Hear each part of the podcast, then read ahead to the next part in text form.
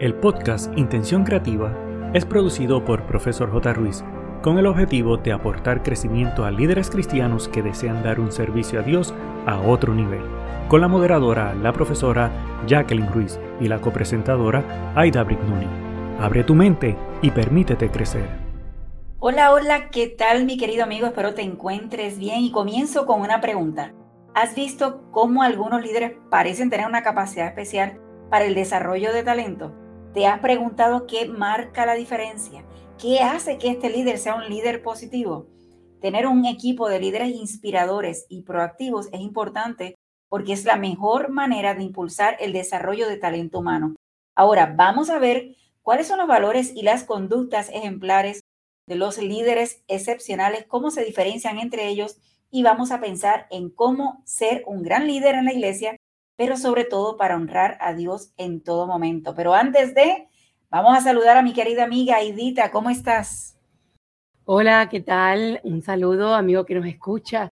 Hoy en día, el mandato fundamental de los líderes es resolver un número de problemas y a la vez lograr buenos resultados a través de otras personas.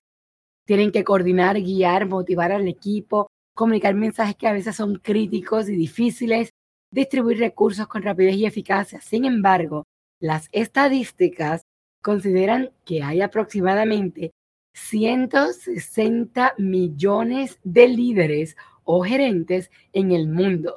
Y hago este número porque es ahí donde se encuentra una de las claves para el trabajo de los líderes y es el trabajo hecho por otros y los resultados conseguidos a través de otros. Y en el tema de hoy esto está súper interesante. Definitivamente, Aidita, un número sumamente grande. Yo creo que todavía hay espacio para ti, mi querido amigo, si todavía no lo eres. El pensamiento de hoy dice, conviértete en el tipo de líder que las personas seguirían voluntariamente, incluso si no tienes el título o la posición. Y esto lo dijo Brian Tracy. Mira, yo creo que muchas veces confundimos el hecho de que para ser un gran líder tenemos que tener oficialmente un nombramiento.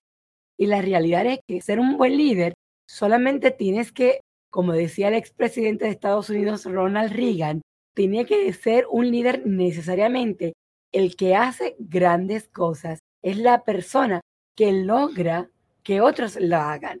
O sea, que es la influencia, el arte de cambiar a otros sin tener que esforzarte o imponerlo. Fíjate, Edita, al mencionar esto me hace pensar en que realmente los líderes que desean crecer son los que realmente ¿verdad? van saliendo adelante. Y para mí el discipulado tiene que ver mucho con el asunto del liderazgo, cuando desarrollamos a otros y buscamos la forma en que no es que te sigan porque seas bonito, bonita, eh, no, no, no, sino por el hecho de que tengas la oportunidad de bendecirlos. Y es una de las cosas que nosotros tratamos de hacer en Profesor J. Ruiz, de inspirarte, de que seas mejor cada día, que puedas lucirte no por ti, ni brillar por ti, sino por Dios, pero que puedas hacerlo. Así que agradecemos que estés siguiéndonos, que estés aprendiendo con Profesor J. Ruiz y que por supuesto puedas seguir compartiendo, no solamente consumiendo lo que escuchas, sino también compartiéndolo con otros. Te recuerdo que estamos aquí para enriquecer tu liderazgo cristiano, desarrollando tu potencial para dar un servicio a Dios de excelencia. Recibe esta bendición y como bien acaba de decir Jacqueline, compártela con otros. Recordando que siempre crecemos cuando compartimos, así que hay que hacerlo. Mi querido amigo, en el dato curioso de hoy es que celebramos la semana de agradecimiento a los teletrabajadores en la semana del 3 de marzo y este año tiene lugar del 27 de febrero al 5 de marzo. Esta semana es para elogiar el trabajo de quienes ofrecen resultados de calidad sin pisar nunca la oficina de su empresa. Y en este caso incluimos a todas las personas que a veces colaboran dentro de la iglesia y no necesariamente están asistiendo en esa iglesia local, están asistiendo a otra. Estos teletrabajadores son empleados o personas que trabajan desde la casa eh, o desde donde les plazca, ¿verdad? En estos casos no tienen que llegar a la oficina utilizando el correo electrónico, videoconferencia para completar las tareas que tienen que trabajar, ¿verdad? Este concepto Luego de la pandemia ya es más común. Antes del 2020 trabajar de la casa era como que algo que se viera fuera de lugar o, o realmente la gente no estaba muy al tanto ni entendía que una empresa podría eh, sustentar o aguantar eso. Sin embargo, la pandemia sí lo permitió, lo enseñó y por eso yo creo que desde la pandemia para acá muchas empresas lo han logrado y, e incluyo el concepto de la iglesia que igual dejamos de congregarnos en un templo físico y como quiera nos mantuvimos conectados, ¿verdad? A través de Zoom en la mayoría de los casos. Así que es importante que agradezcamos a estas personas, si sabes de algunas amistades que, trabajan de esta forma, saca el tiempito en, estas, en esa semana entre el 27 de febrero al 5 de marzo para que entonces puedas de alguna forma celebrárselo y los que trabajan y colaboran con la iglesia también lo puedas hacer. Quiero mencionarte que quien trabajó y quien inició esto fue Jack e. Niels, que acuñó por primera vez el término teletrabajo en el año 1972. Para aquel entonces, Niels trabajaba a distancia en un complicado sistema de comunicaciones para la NASA, incapaz de encontrar una palabra que describiera su trabajo. Le dijo a la gente que trabajaba a distancia, así que así nació este término de teletrabajo. Si tú quieres tener un detalle con alguien que conozcas, que sea un teletrabajador o que trabaje a distancia, Mira, te recomiendo que le envíes una tarjeta de regalo, por ejemplo, ya que no cuesta nada darle las gracias, particularmente las personas que están trabajando desde su hogar o atendiendo temas de la iglesia en remoto. A veces tienden a sentirse un poco lejos, no incluidos, de fuera de el día a día y ese detalle de dar las gracias esta semana sería muy lindo hacerle saber que aprecias su trabajo. Otra buena forma de celebrar esta semana es ponerte en contacto con alguien que conozcas que se dedica a trabajar a distancia y conoce qué tipo de trabajo hace, pregúntale de los retos, hazte una idea de cómo es su día normal para esa persona y esto les va a hacer un gran efecto positivo en la vida de ella. Eso es así. Bueno, en el tema de hoy te mencionamos 12 hábitos diarios de los líderes excepcionales y la pregunta obligatoria es el título de hoy, que es ¿cuáles de estos hábitos tienes? Ta, ta, ta, ta. Yo creo que hoy vas a estar un poquito tenso y dirás, ya yo soy un líder, pero no sé si los tengo todos. Vamos a ver en el proceso si los tienes. El gran liderazgo, en efecto, es algo difícil de precisar y de, y de comprender. Y a veces podemos reconocer a un gran líder cuando trabajas para él. Yo creo que la mayoría de veces podemos hacerlo. Eh, identificar si es un buen líder o no, pero incluso ellos puede que se le haga difícil decirte en detalle qué es lo que hace que su liderazgo sea eficaz. Bueno, los que no son eficaz no te lo van a decir, pero los que son eficaz tal vez le va a costar un poquito más. Los grandes líderes nos cambian a nosotros para mejor, ven en nosotros más de lo que nosotros mismos vemos y nos ayudan a aprender a verlo también. Sueñan a lo grande, nos muestran todas las grandes cosas que podemos lograr. ¿Has tenido algún líder así que te ha motivado y ha visto en ti algo que puedas hacer? Y tú piensas que no puedes, pero él sí dice que sí, que puedes lograrlo. El gran liderazgo es dinámico, funde una variedad de habilidades únicas en un tono integrado. Un gran liderazgo también se basa en buenos hábitos. Estos son los hábitos esenciales en los que se basan cada día los líderes excepcionales. Y te invitamos a que los pruebes y ver dónde llevan sus habilidades de liderazgo. Fíjate, para hacer algo diferente, cuando te compartamos estos criterios, para que tú puedas saber cuáles son estos hábitos de este liderazgo, te vamos a compartir una cita y luego te damos el hábito del cual estamos refiriéndonos. Y la primera cita es Joseph Presley, que dijo, cuanto más elaborados son nuestros medios de comunicación, menos comunicamos. Y es que el primer hábito es tener una comunicación eficaz. Y la comunicación, que es el verdadero trabajo del liderazgo, es un elemento fundamental de cómo los líderes logran los objetivos de cada día. Sencillamente, no te puedes convertir en un gran líder hasta que no puedas ser un gran comunicador. Las grandes comunicaciones inspiran a la gente, y crean esta conexión con los seguidores que es algo real, es emocional, se vuelve personal y se da una conexión independientemente de la distancia física que los separe. Los grandes comunicadores forjan esta conexión mediante la comprensión de las personas y la capacidad de hablar directamente a sus necesidades. La segunda cita la dijo Aristóteles y dice así, el valor es la primera virtud que hace posible todas las demás virtudes. Así que me imagino que ya sabes que el segundo hábito que vamos a estar presentando es tener coraje, esa valentía. La gente espera ver si un líder es valiente antes de estar dispuesta a seguir su ejemplo. La gente necesita valor en sus líderes, necesitan alguien que pueda tomar decisiones difíciles y velar que haya un buen proceso para el grupo. Necesitan un líder que mantenga el rumbo cuando las cosas se ponen difíciles y es mucho más probable que las personas muestren valor cuando sus líderes hacen lo mismo. ¿Has tenido la experiencia de ver un liderazgo que de pronto en medio de una dificultad se echó para atrás, no quiere enfrentarlo? Normalmente, si tú eres un líder, puede ser que tú hayas dado el paso adelante para defender al grupo. Pero normalmente, si tú estás en ese equipo como un seguidor, un colaborador, al ver que ese líder se echa para atrás, lo más seguro tú dijiste, bueno, si él no echó para adelante a defendernos, yo menos voy a hacerlo. Así que es importante que un líder si tenga esta valentía de salir adelante. Para el líder valiente, la adversidad es una prueba bienvenida.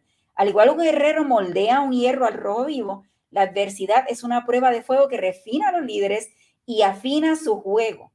La adversidad envalentona a los líderes valientes y los hace más comprometidos con su dirección estrategia que están trabajando. Los líderes que carecen de valor se limitan a seguir la línea de la empresa o de la institución, en este caso, vamos a decir, de la iglesia, y solamente se mantienen en que esto fue lo que enviaron a nivel central, pero no puedo hacer ningún cambio. Siguen el camino más seguro, el de menor resistencia, porque prefieren cubrirse las espaldas a liderar. La siguiente cita para el tercer hábito dice, según John Wolfgang van Goethe, la forma en que ves a las personas es la forma en que la tratas y la forma en que la tratas es en lo que se convierten. Y este hábito del cual estamos hablando ahora se trata de la regla de oro. La regla de oro, como tú sabes, es tratar a los demás como tú quieres que te traten. Y parte del principio de que todas las personas son iguales. Supone que si tú tratas a los seguidores de tu liderazgo como te gustaría que te trataran a ti como líder, todos vamos a ser felices ignora que a las personas que les motivan cosas muy distintas. Y es que a una persona le encanta el reconocimiento público, mientras que otras detestan ser el, centro de atención. Y por esto, un gran líder no trata a la gente como ellos quieren que ser tratados. En su lugar, llevan la regla de oro paso más allá y tratan a cada persona como esa persona le gustaría ser tratada. Los grandes líderes aprenden lo que hace vibrar a la gente, lo que reconocen en términos de sus necesidades en cada momento y adoptan ese estilo de liderazgo en consecuencia a la necesidad de cada individuo. ¡Qué arte! Me encanta, me encanta. La cuarta cita para el hábito número cuatro. Dice así, es absurdo que gobierne a otros un hombre que no puede gobernarse a sí mismo. Y esto es un proverbio latino. Es más, quiero repetirlo. Es absurdo que gobierne a otros un hombre que no puede gobernarse a sí mismo. Y el cuarto hábito es autoconocimiento. Si no nos conocemos, imagínense los otros. Contrariamente a lo que Dilbert podría hacernos creer, las lagunas de autoconciencia de los líderes rara vez se deben a motivos engañosos o maquiavélicos o graves déficits de carácter. En la mayoría de los casos, los líderes, como todo el mundo, se ven a sí mismos desde una perspectiva más favorable que los demás. La autoconciencia es la base de la inteligencia emocional, una habilidad, oye bien, que es el 90% de los líderes de alto rendimiento poseen en abundancia. Oye bien, 90%. Hay que trabajar esta inteligencia emocional porque es el requisito para ser exitoso. El alto grado de autoconciencia de los grandes líderes significa que tienen una imagen clara y precisa no solo de su estilo de liderazgo, sino también de sus propios puntos fuertes y débiles.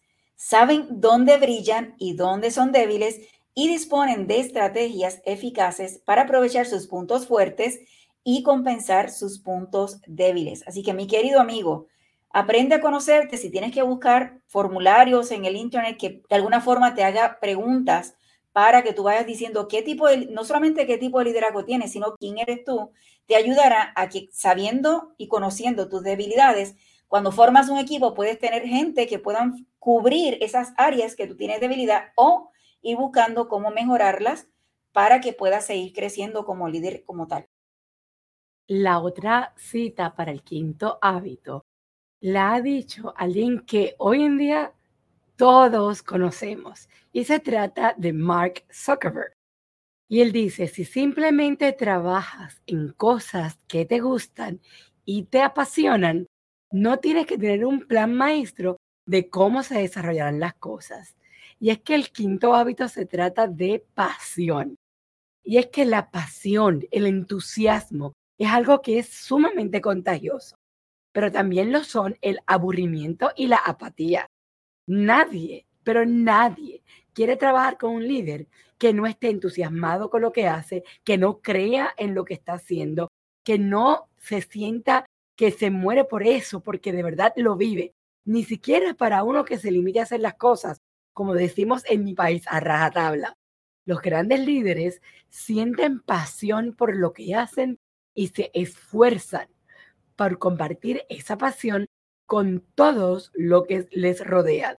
Y esto me hace recordar que cuando tú haces algo que te apasiona, para ti no es un trabajo, no es un esfuerzo, es que es como estar de vacaciones, es como hacer algo que te sale natural. Así que como líder que eres, asegúrate que este hábito de la pasión siempre lo tengas presente.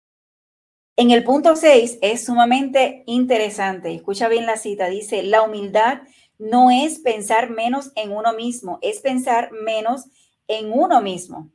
¿Entendiste? Quiero que voy a repetirlo. La humildad no es pensar menos en uno mismo, es pensar menos en uno mismo. Y esto lo dijo C.S. Lewis.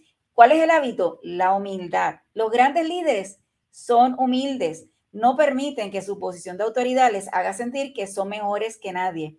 Imagino que tu mente está corriendo y tal vez estás encontrando algún que otro líder que has tenido que la humildad no necesariamente estaba en su vocabulario ni en su ejecución, pero líder eficaz tiene que trabajar este asunto de la humildad. Por eso no dudan en intervenir y hacer el trabajo sucio cuando es necesario. Y cuando decimos la palabra sucio no es que de pronto es algo ilegal, sino el hecho de que hay a veces que hay que enrollarse las mangas y hacer lo que hay que trabajar y a veces ni tan siquiera, y yo pienso que es la mejor forma, no le piden a sus seguidores que hagan algo que ellos mismos no estarían dispuestos a hacer. Así que si tú eres un líder humilde, lo más seguro, te enrollas las mangas, ensucias tus manos para hacer lo que tengas que hacer y seguramente no le pides a tus seguidores o a las personas que están en tu equipo hacer algo que tú no estuvieras dispuesto a hacer. Y si no lo haces, asegúrate que puedas trabajar este hábito en particular para que vayas creciendo.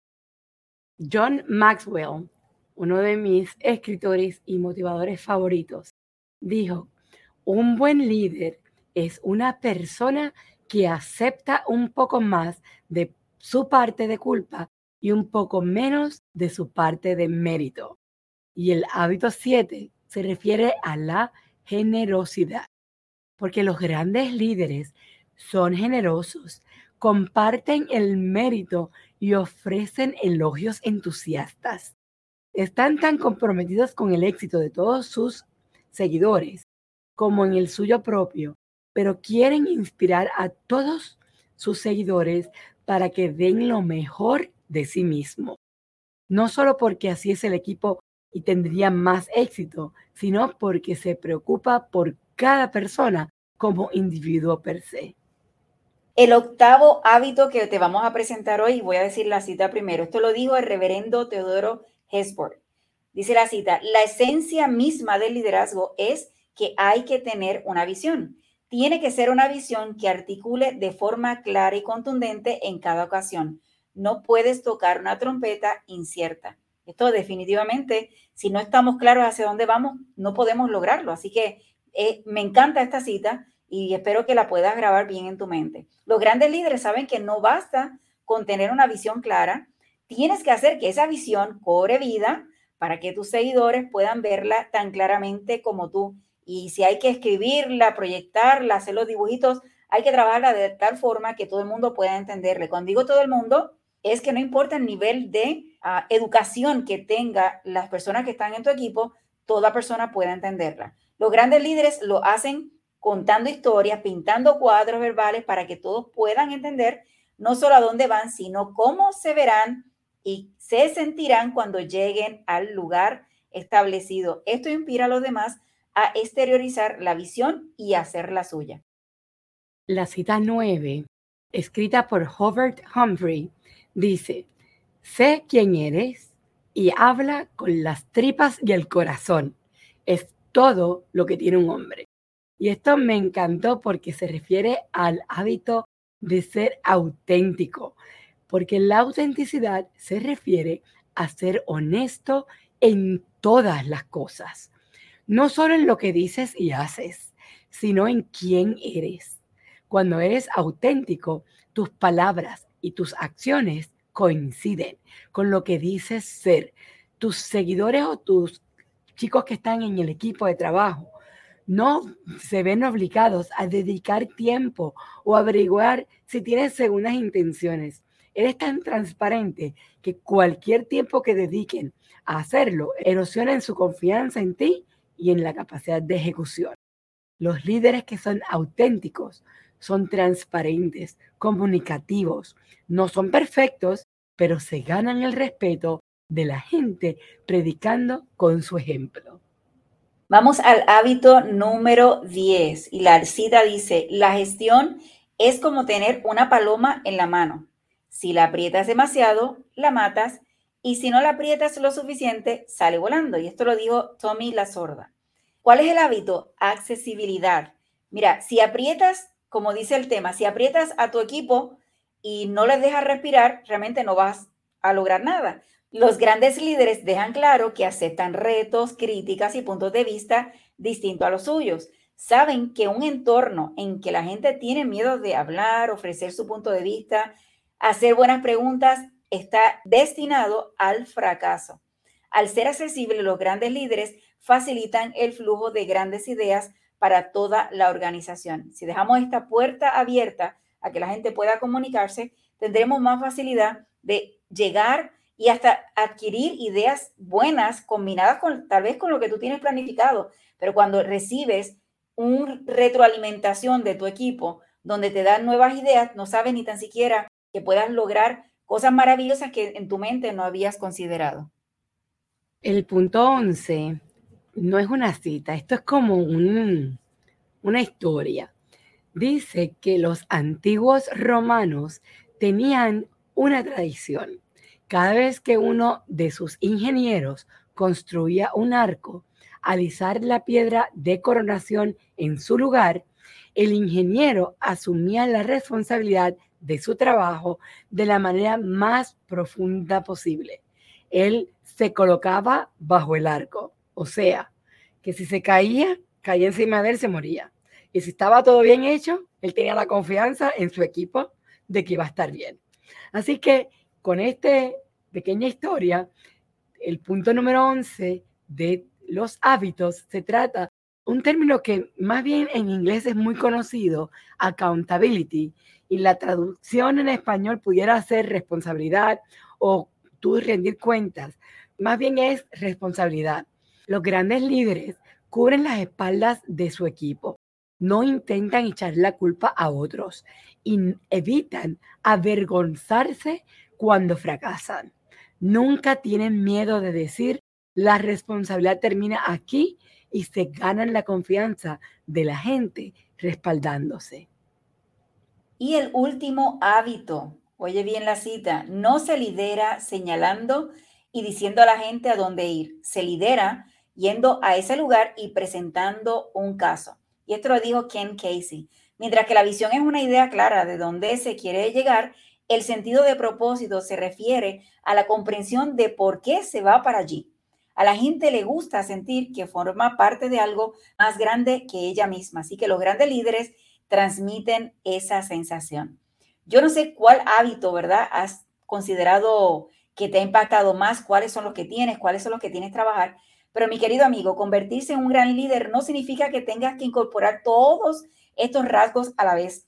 Céntrate en uno o en dos a la vez, de los que tienes que mejorar, y vas trabajándolo gradualmente hasta que se convierta de forma eficaz. No pasa nada si al principio actúas, y vamos a expandir un poquito el concepto de actúas. Es que de pronto lo estás haciendo como medio obligado, pensando que no lo estás haciendo real, pero en realidad comienza a trabajarlo hasta que realmente vayas perfeccionando y trabajando las cosas. Cuando más practiques, más podrás alcanzar resultados. Así que lo importante es trabajarlo para que luego pueda en el proceso incorporarse como parte de tu nuevo estilo de liderazgo.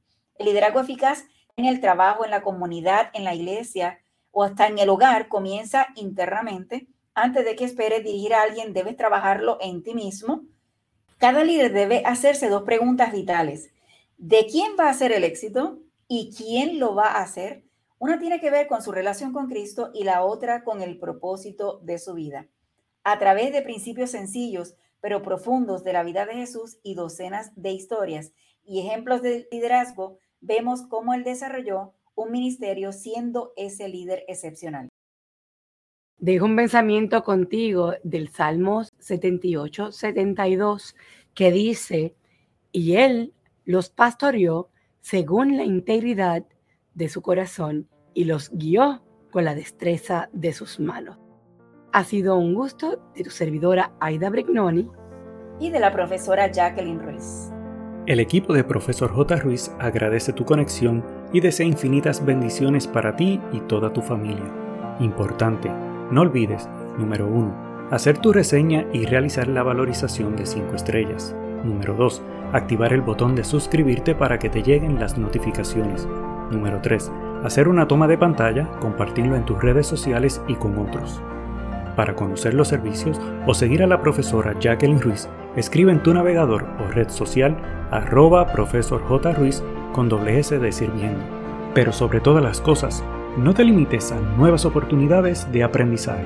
Recuerda que juntos podemos construir un legado de bendición.